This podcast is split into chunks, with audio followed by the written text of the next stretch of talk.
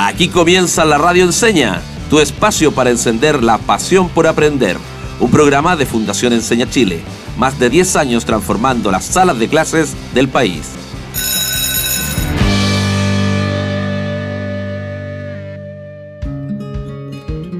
Bienvenidos a un nuevo capítulo de la Radio Enseña, un espacio para compartir nuestra pasión por aprender. Yo soy Yasari y como siempre me acompaña mi gran compañero, que ustedes ya lo conocen, Cristian. ¿Qué tal? ¿Cómo estás, Cristian? Súper bien, Jazz. Muchas gracias por la bienvenida acá. Feliz de acompañar nuevamente a todos nuestros auditores en este camino de aprender. Y estamos en el tema de la mentalidad de crecimiento, ¿cierto? Por lo tanto, a propósito de, ¿con qué continuamos? Mira, Cristian, ahora te quiero presentar a nuestro siguiente invitado. Él es Eduardo Vallejos, también es de la casa, pues ocupó importantes cargos directivos acá en Enseña Chile. Él es profesor de Historia y Geografía y actualmente es jefe de programas en la Fundación Impulso Docente. Damos la más cordial bienvenida a Eduardo Vallejos. Bienvenido, Eduardo. Hola, gracias. Muy feliz de estar acá, como dices tú, ya en, en casa. Me siento siempre como en casa cuando vengo a, a visitar a gente de Enseña Chile. Excelente, hola Eduardo. Hola, hola. Mira, primero me gustaría saber más de Impulso Docente. ¿Qué hace la fundación? ¿Cómo llegaste a trabajar ahí? ¿Cuál es tu rol? ¿Qué hace un jefe de programa? Eh, mira, quiero llegar a tus motivaciones. Quiero saber qué te moviliza.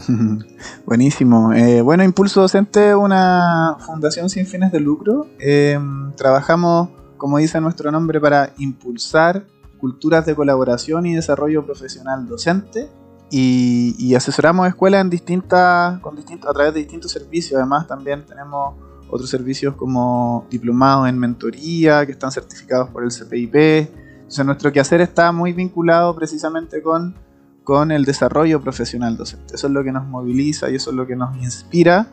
Y a mí particularmente también me conecta mucho ese propósito. Eh, siempre he amado enseñar. Eh, de hecho, cuando, cuando di la, la PSU, todas mis, mis, opciones fueron pedagogías. Quedé en la primera porque tuve afortunadamente un muy buen puntaje y, y de ahí en más siempre he disfrutado, he gozado mucho compartir saberes y, y, ver florecer a otras personas y florecer yo con, con esas otras personas también, ya sea adultos, estudiantes, etc. Hoy día estoy en esta vereda trabajando con profesores y con equipos directivos, pero, pero también nunca dejando de mirar eh, el desarrollo de los estudiantes, de, de, los niños, en mis hijas, por ejemplo, con sus amigos, etc. Así que eso es a grandes rasgos lo, lo que hacemos y lo que a mí me inspira.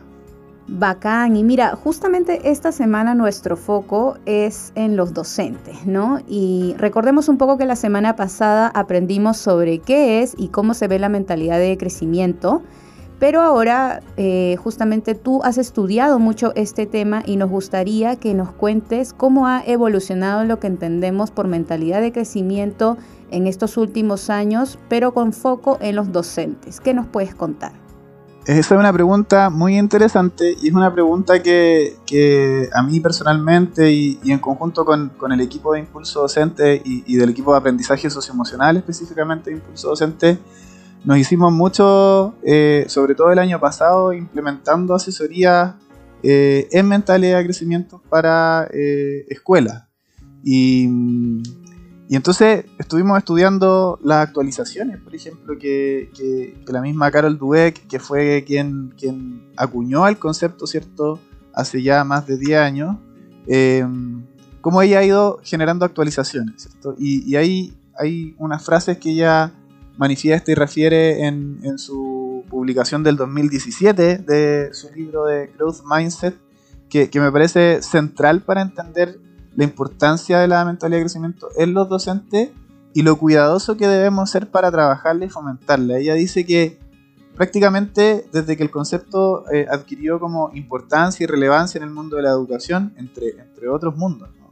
eh, se generó como una especie de deber ser como un deber ser donde todo el mundo quería aparecer eh, informado e iluminado acerca de la mentalidad de crecimiento. Eh, y los docentes no quedaron exentos de eso. Entonces, dada la preponderancia y la importancia que se le daba, los mismos docentes y, a veces por, por efecto espejo, ¿cierto? También los estudiantes eh, querían parecer siempre como personas que tienen todo, en todo momento la mentalidad de crecimiento. Em, y a mí me parece que esa es una de las grandes como actualizaciones eh, y de las grandes revelaciones que hace Carol Dweck en, su continua eh, revisión al, concepto, pues nos ha llevado a desarrollar estrategias y a mirar desde otra perspectiva también el desarrollo de la mentalidad de crecimiento asociada a otras habilidades de, eh, socioemocionales como la autoconciencia o como la compasión con uno mismo, ¿no? como la mirada en el proceso pero genuina. ¿ya? De hecho ella dice, en más, dice algo muy interesante, dice, quizás me equivoqué, dice, al hacer parecer que la mentalidad de crecimiento era algo fácil. ¿ya? Y, empujé la idea de que la gente olvidara de que desarrollar la mentalidad de crecimiento es un camino que tiene progresos, pero que también tiene retrocesos y que hay que recorrerlo con, con autocompasión y, y, con curiosidad también respecto de los procesos. eso a mí me parece que, es central. Excelente, excelente. Y para que, para que nuestros auditores también puedan, y autoras, ¿cierto?, puedan entenderlo de mejor forma, ¿qué tal si vamos al, terreno práctico, al, al, aula? ¿Qué experiencias de éxito así muy, muy concretas nos puedes compartir en donde se trabajara o se desarrollara la mentalidad de crecimiento o si la pudiéramos observar, esta mentalidad de crecimiento. A lo mejor podemos recordar algo de tu trabajo en el colegio Ayelén. Ojo, que sabemos toda tu vida laboral, hicimos nuestro trabajo ¿ah? como locutores e investigadores. como ¿ah? espías. Espiamos ahí, estuvimos viendo toda tu vida laboral. Excelente. ¿Qué nos puedes contar?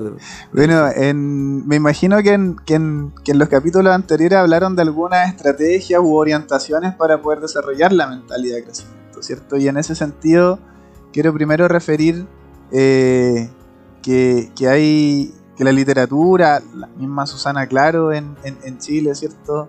Eh, hay un paper también que, se llama How Does Growth Mindset Informs Intervention in Primary Schools, que es como un, un metaanálisis, ¿cierto?, de distintas eh, experiencias educativas que han trabajado para fomentar la mentalidad de crecimiento, han referido como algunas claves, ¿no? Entonces antes de hablar de los ejemplos concretos me gustaría recordar esas claves quizás o, traerlas de nuevo a la mesa. La primera es el cambio en el lenguaje en torno a las situaciones desafiantes. Ya, eso es algo que, aparece de manera súper sostenida en la literatura. el lenguaje crea realidad y crear un lenguaje común en torno a las situaciones desafiantes y a las situaciones de aprendizaje es fundamental también para ir eh, transitando de una mentalidad fija a una mentalidad de crecimiento, ¿cierto? Para ir construyendo realidades eh, y construyendo también entornos seguros para la innovación, para atreverse a probar, etc.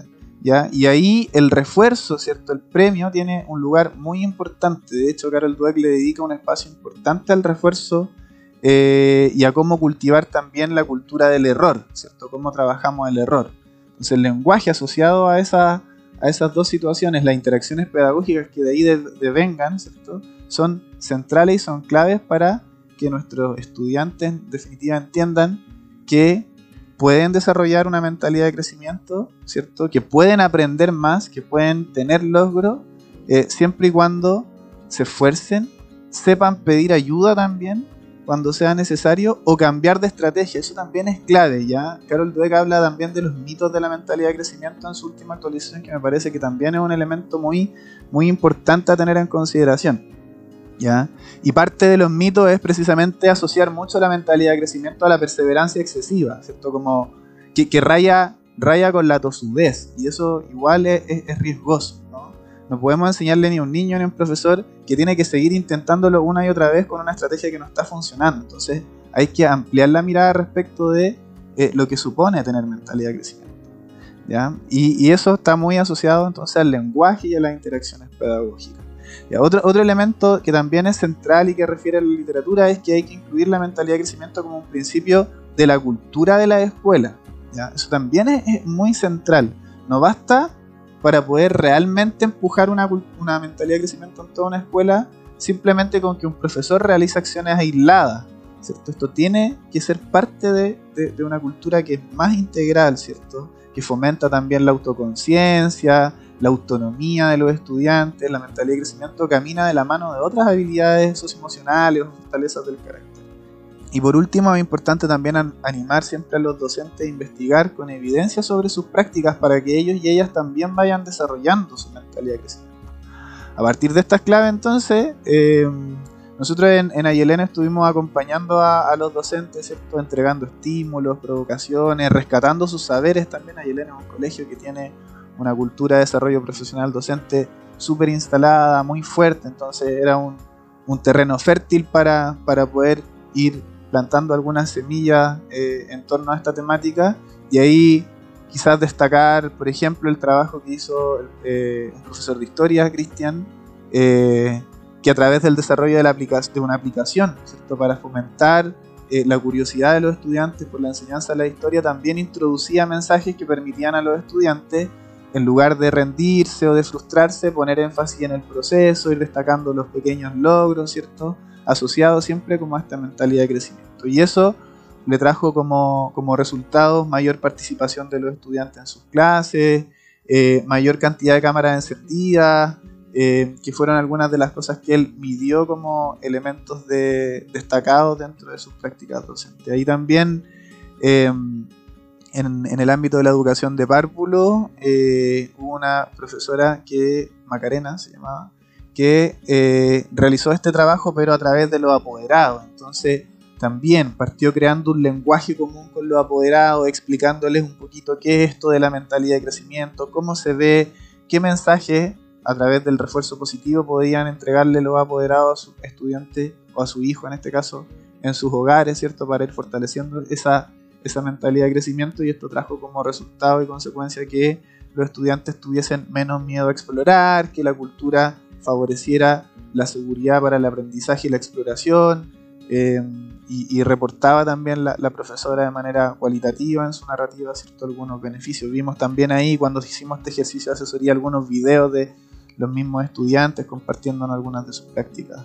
Y Ayelén, en términos generales, a propósito de esto de incluir la mentalidad de crecimiento como principio de la cultura, también desarrolló dentro de sus rutinas un micro momento asociado a la mentalidad de crecimiento, en el cual con sus estudiantes trabajaban primero definiendo qué es lo que es la mentalidad de crecimiento y después disponiéndose a practicarla en distintos momentos de sus clases, previo a, por ejemplo, el desarrollo de una actividad práctica en torno a la creación de, figuras con greda, por ejemplo. Recuerdo ese fue otro estudio caso que hicimos donde la profesora sistemáticamente le iba enseñando con ciertos mensajes o con preguntas para levantar reflexiones de los estudiantes respecto de su proceso y de cómo el cambiar estrategia, el perseverar, el no rendirse, ¿cierto? Tenían fruto al final que era esta vasija que lograron terminar. Así que em, hay ejemplos, ¿no? Hay ejemplos de, que es posible, eh, pero lo importante es que también requiere mucha constancia, ¿ya? Requiere harta perseverancia, porque cambiar una mentalidad, cambiar una creencia no es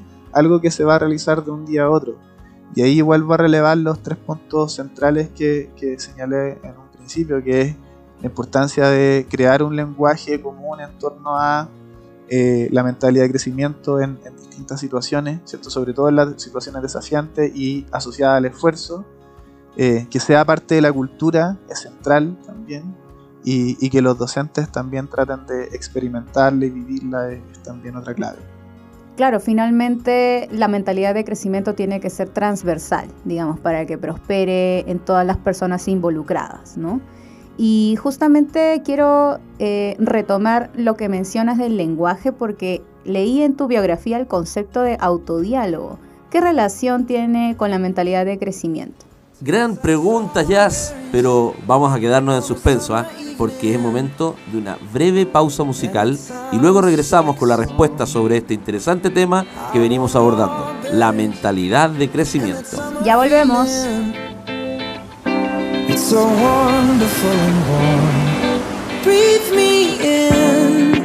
breathe me out.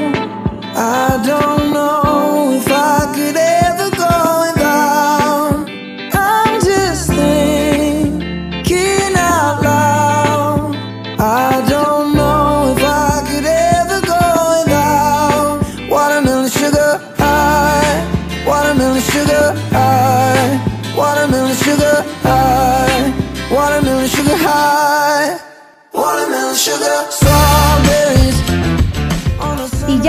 regreso en este capítulo de la Radio Enseña. Vamos a retomar la pregunta que le hicimos a Eduardo sobre el autodiálogo y su relación con la mentalidad de crecimiento. ¿Qué nos puedes comentar al respecto, Eduardo? Eh, el autodiálogo es importante porque a propósito de estos mitos que se han creado en torno a la mentalidad de crecimiento, Carol Dweck eh, desarrolló un, capítulo en, su publicación del 2017 que se llama, en español sería algo así como El camino hacia una, hacia una genuina mentalidad de crecimiento.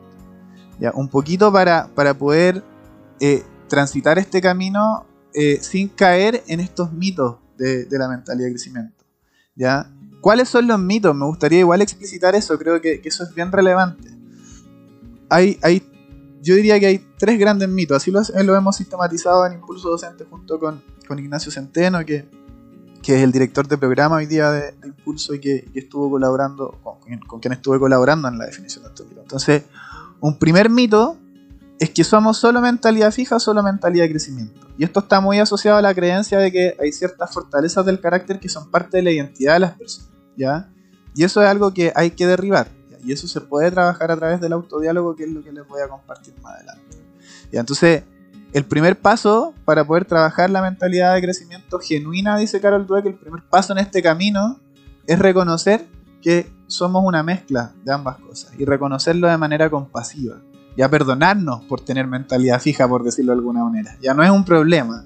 Y, entonces no debemos querer parecer eh, siempre personas con mentalidad de crecimiento, ni siempre iluminados, porque precisamente eso es lo que limita que podamos desarrollarla, ¿cierto? Que podamos trabajar nuestras brechas. Entonces, de nuevo, aquí quiero conectar la mentalidad de crecimiento con el desarrollo de otras habilidades socioemocionales, como la autoconciencia, la compasión, entre otras. ¿ya? Entonces, ¿Para qué? Para despejar ese mito de que somos o una u otra mentalidad. Todos tenemos mentalidad fija y de crecimiento en distintos momentos. Ya y probablemente ustedes si se preguntan en su trayectoria, en su vida, también van a encontrar momentos en los que dejaron de hacer algo, ¿cierto? Porque realmente tuvieron otro interés, ¿cierto? Entonces ahí su mentalidad de crecimiento decayó. El mío, por ejemplo, la guitarra. Yo tocaba guitarra cuando era más chiquitito. Y hubo un momento en que dije ya no voy más con la guitarra, no seguí explorando, no probé nuevas, estrategias, nuevas estrategias, ¿cierto? Y me quedé ahí. Hoy día puedo rasguear y, cantar un poquito en una fogata, pero, pero no es algo que, que domina la perfección, ¿cierto? Y está bien que tenemos distintos intereses y las personas también vamos cambiando. Lo importante es identificar dónde es que realmente necesitamos desarrollarlo, ¿no? Y para eso el autodiálogo es clave para el autodescubrimiento. Eh, otro mito importante que quiero destacar antes de pasar al camino hacia una genuina mentalidad de crecimiento es que eh, habitualmente se confunde la mentalidad de crecimiento con, eh, con el esfuerzo, que es similar a lo que decía antes. ¿ya?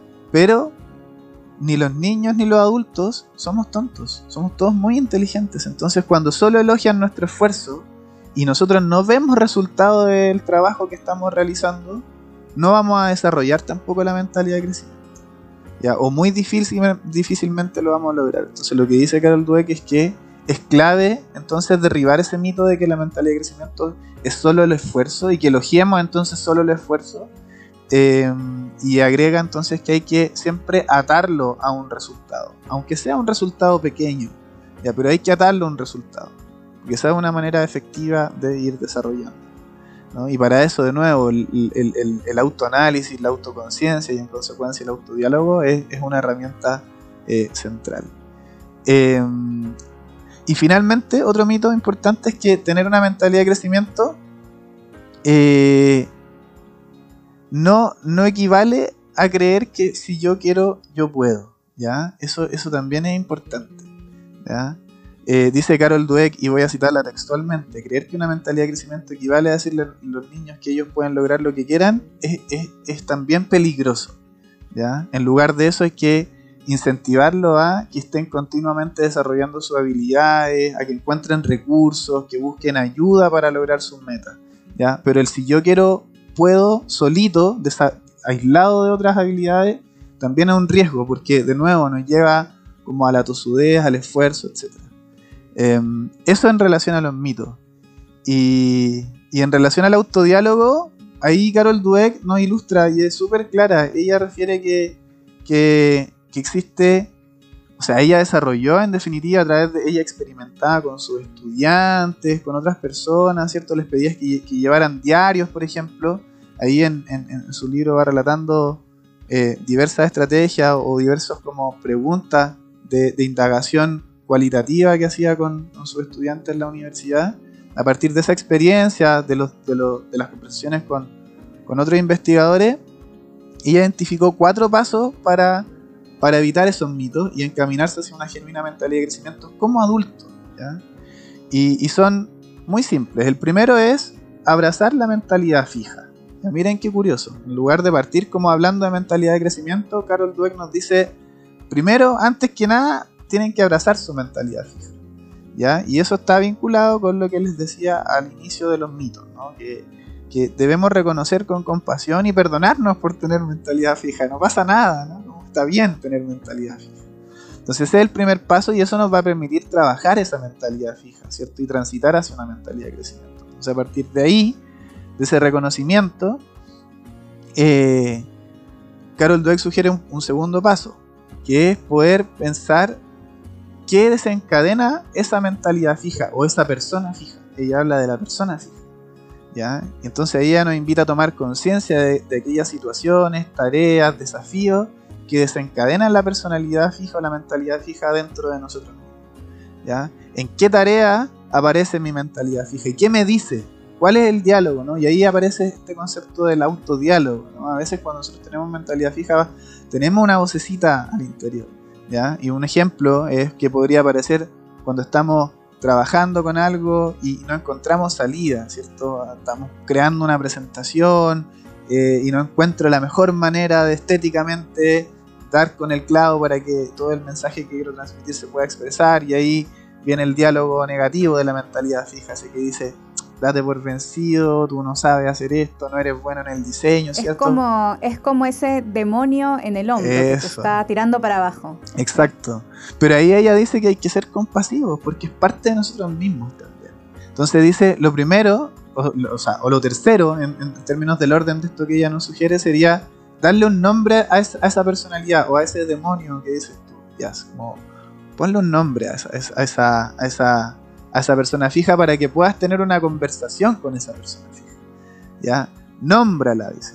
Porque esto nos ayudará a comprender con más claridad cómo, cómo nos hace sentir, ¿no? Como despersonalizamos un poco y creamos como una perspectiva externa para mirar qué es lo que nos dice esta persona fija ¿cierto? Y cómo nos hace sentir. Y ahí viene la reestructuración del autodiálogo y ella nos invita a pensar en preguntas de cómo te hace sentir esa persona fija, ¿ya? es, cuando, cuando esa, esa, personalidad tuya te dice no puedes, no sé qué, eh, eh, déjalo, no sigas intentándolo, ¿cierto? Busca una excusa, también a veces uno busca excusas, ¿no? Eh, entonces, ¿qué te hace sentir? ¿Cómo te hace actuar? ¿Cómo incide en tu relación con otras personas? ¿Ya? Em, y ahí, no sé, un ejemplo podría ser que yo a mi, a mi, a mi persona fija le, pongo un nombre. A mí me gusta el Señor de los Anillos, entonces este es el ejemplo que doy cuando lo trabajo con los profesores. Yo le puse Sauron a mi, a mi mentalidad, a mi persona fija. Entonces yo, por ejemplo, digo, cuando aparece Sauron, yo siento ansiedad, se me apura el corazoncito, ¿ya? me distraigo, procrastino, busco otras cosas en las que me siento más competente, ¿cierto? Y eso me lleva como a dejar de lado ciertas tareas, a atrasarme y, entrar en un círculo quizás que es vicioso, ¿no? Eh, entonces, eso es algo que podría pasar y hay que reconocerlo, si no, no lo vamos a poder trabajar, si no, ponemos excusas, ¿cierto? Y no podemos avanzar en el desarrollo de una mentalidad fija. Entonces, si ya abrazamos la mentalidad fija, si ya más o menos identificamos quién la, la desencadena, si desarrollamos un diálogo con esa persona fija, le ponemos un nombre y podemos tomar perspectiva, entonces viene el paso final, dice eh, Carol Dweck, que es educar a nuestra persona fija. Entonces, ella ahí nos refiere que cuando ya estamos conscientes de esa persona fija, estamos claros respecto de lo que nos provoca, de su nombre, ¿cierto? Dice, es el momento de educarla con compasión, con cariño, ella dice literal, de llevarla a caminar contigo. Y, nos plantea preguntas. Nos dice, ¿qué, le dirías a esa persona fija? ¿Quién te podría ayudar a entenderla y educarla mejor? ¿Ya? Y ahí viene esta reestructuración positiva del diálogo. Entonces, y es hablarse a uno mismo finalmente, ¿no? Despersonalizarlo nos ayuda como a poder tomar perspectiva, pero en el fondo es un mensaje que uno se podría transmitir a uno mismo. Entonces, por ejemplo, siguiendo con, con lo que les decía antes, yo a Sauron le diría que entiendo que se sienta ansioso, obvio, si hay trabajo que hacer, uno debe hacer el trabajo bien, hay que cuidarlo, ¿cierto? Más hoy día en estos tiempos de crisis. Eh, y, que a través de tareas que te hacen sentir más competente buscas alivio, ¿cierto? Como ese dolor psíquico. Pero, pero, tienes buenos compañeros, Sauron le diría. Entonces puedes mostrar vulnerabilidad y pedir ayuda a alguien que sepa de diseño, ¿cierto? Y resuelve fácil eso. Eh, pide la ayuda a tal persona. Eso le diría yo eh, a, mi, a mi persona interna fija, ¿cierto? Y entonces ahí voy transitando. Pero en ningún caso despreciar entonces la mentalidad fija el camino para desarrollar una mentalidad de crecimiento. Y a mí eso me parece tremendamente bello. Eh, de una compasión gigante. Creo que nos ayuda a nosotros a entender mejor nuestra mentalidad fija y como docentes también nos lleva a preguntarnos antes de interactuar con los estudiantes, bueno, ¿cómo acompaño a la persona fija de mi estudiante? Eh, en lugar de quizás sin quererlo eh, agregarle presión con mensajes del tipo, tú puedes, dale, sigue que, que lo vas a lograr. Como e, eso a veces es contraproducente. Excelente, excelente. Eduardo, mira, antes de, despedirnos, eh, a todos los especialistas que, han venido acá a la entrevista de Radio Enseña, le hemos pedido eh, lo mismo, que son básicamente, tú ya nos mencionaste un montón de, tips, pero, pero centrémonos o, o, resumamos en tres, tres puntos así, en el clavo, súper sintético, para que nuestros auditores los puedan anotar y digan, ya, esto tengo, estas acciones claras y precisas debo realizar para desarrollar la mentalidad de crecimiento. ¿Cuáles podrían ser? Y nos vamos con esta sección que se llama ¿Cómo lo hago? Empezamos, Eduardo. Excelente. Ya, lo primero es elogiar sabiamente. Ya, yo creo que esa es una clave cuando pensamos en transferir mentalidad de crecimiento, trabajarla en otro. Y si somos entonces directores, jefes de UTP o profesores que estamos interactuando con otro profesor, elogie sabiamente a su profesor, a su colega. Eso es lo primero. ¿ya? Incluya un foco que esté pensado en el proceso bien hecho y en el progreso de aprendizaje que aquello produjo. Por ejemplo, yo soy jefe de UTP, estoy retroalimentando a mi docente, ¿cierto? Le digo, bien Juanito, veo que has sistemáticamente te has esforzado por lograr que todos tus estudiantes eh, entren puntualmente a clase y estén trabajando en las horas. Eh, y eso se ha notado porque el porcentaje de pérdida de tiempo que has tenido es tal. Eh, y noto que lo has hecho y, veo que, también te has esforzado y sé lo mucho que te ha costado por tus creencias. Entonces, no le digo bien, oye, qué buena onda. No, elogio el proceso, ¿cierto? Y el progreso. Siempre las dos cosas amarradas. Después, segundo, responder al fracaso a los revés, o a los reveses de, las personas externas y, propios con interés y curiosidad. Yo creo que esto no es tan concreto, pero, pero, pero me parece central. ¿ya? ¿Por qué con curiosidad? Para poder investigar entonces en el proceso qué es lo que no se está haciendo bien, ¿cierto? ¿Qué me llevó a ese fracaso? Y encontrar entonces respuestas alternativas, que insisto, no siempre son seguir intentando de la misma manera, sino que también debe suponer buscar ayuda y buscar nuevas estrategias para encontrar mejores resultados. Entonces el segundo es responder al fracaso con interés y curiosidad. Y el tercero es enseñar para la comprensión de los procesos y las estrategias de aprendizaje. ¿ya? Más que para la memorización de hechos, de técnicas o de adquisición de conceptos. La mayoría de las investigaciones en torno a mentalidad de crecimiento que yo he revisado al menos han demostrado que los estudiantes y los profesores que reciben mensajes como muéstrame cómo lo estás haciendo, déjame intentar cómo estás pensando, podrías frasear esto y explicarme mejor esto, ayuda mucho más que eh, otro tipo de preguntas que están mucho más asociadas como al resultado al proceso de indagación y modelar ese proceso también es, una clave. Así que eso serían para mí como tres highlights muy importantes eh, para, este, para este trabajo.